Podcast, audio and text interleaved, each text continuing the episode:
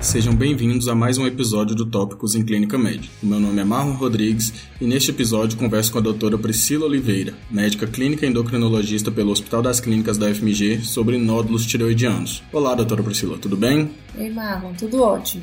Doutora Priscila, é uma impressão ou estamos realmente tendo um aumento da incidência de nódulos tireoidianos na população em geral? Sim, na verdade temos visto um número crescente de pacientes que chegam ao consultório portando uma ultrassonografia de tireoide, que em boa parte dos casos foi pedida como rotina, e com isso a taxa de detecção desses nódulos aumentou muito. Mas na verdade, os nódulos de tireoide são e sempre foram muito comuns na população geral, acometendo cerca de 50 até 60% das pessoas. Porém, como a grande maioria dessas neoplasias são benignas, diversos estudos já demonstraram que a ultrassonografia de rastreio não muda nenhum desfecho relevante relacionado aos nódulos da tireoide e ainda gera uma morbidade desnecessária, com estresse para o paciente, exames e custos adicionais. E por isso já fica aqui uma informação importante: não é indicado ultrassom de tireoide como rotina ou parte de programas de check-up. Ótimo.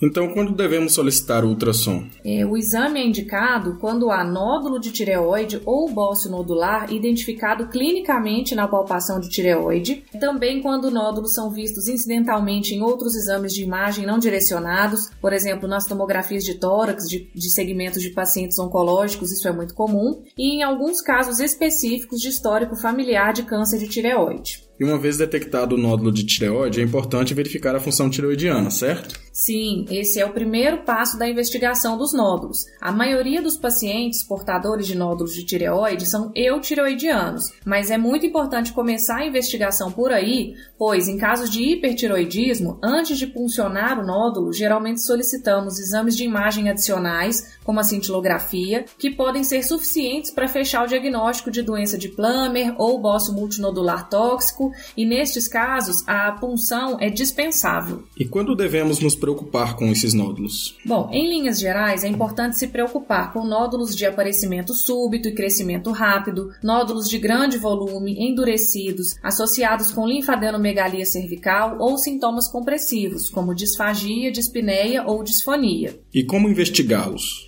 Bom, para os nódulos sintomáticos, como os que eu acabei de citar, a investigação adicional é mandatória. Eu vou explicar daqui a pouquinho. Já para os nódulos assintomáticos, que são a grande maioria dos casos, as indicações de investigação adicional variam conforme as diretrizes. Mas, como regra geral, os nódulos sólidos com mais de 1 centímetro a 1 centímetro e meio devem ser puncionados e os nódulos menores que 1 centímetro devem ser investigados apenas se forem de alto risco, cujas características mais importantes ao ultrassom são nódulos sólidos, de aspecto hipoecogênico, de contornos irregulares, altura maior que a largura, presença de microcalcificações e a linfadenopatia associada. E a investigação adicional para todos esses casos é feita com a PAF, punção aspirativa com agulha fina, que é um procedimento simples, feito sob anestesia local pelo médico radiologista, de preferência guiado por ultrassom. O material colhido é enviado para análise de citologia e o resultado é liberado com a classificação de Bethesda. A partir desse resultado é definido o acompanhamento. Bethesda 1 significa material insuficiente e indica repetição do exame dentro de 3 a 6 meses. Bethesda 2 2 sugere doença benigna, que geralmente pode ser apenas seguida clinicamente. Bethesda 3 e 4 são resultados intermediários que devem ser acompanhados pelo endocrinologista. Em alguns casos haverá indicação cirúrgica, em outros haverá o acompanhamento clínico. E Bethesda 5 ou 6 sugerem fortemente neoplasia maligna, cujo tratamento é primordialmente cirúrgico. Perfeito, doutora Priscila. Muito obrigado. Bom, pessoal, é isso. Para mais informações, visitem o nosso perfil no Instagram, tópicospodcast. Até a próxima.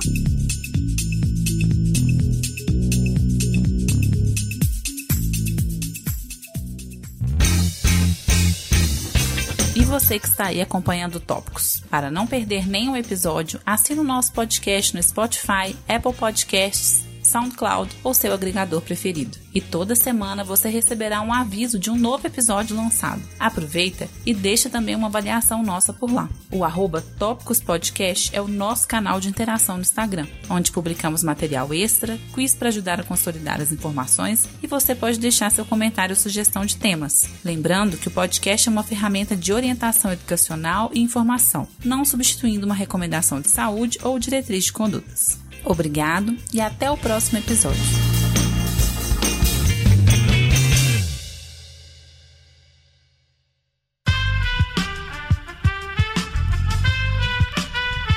Esse podcast foi editado por Aerolitos Edição Inteligente.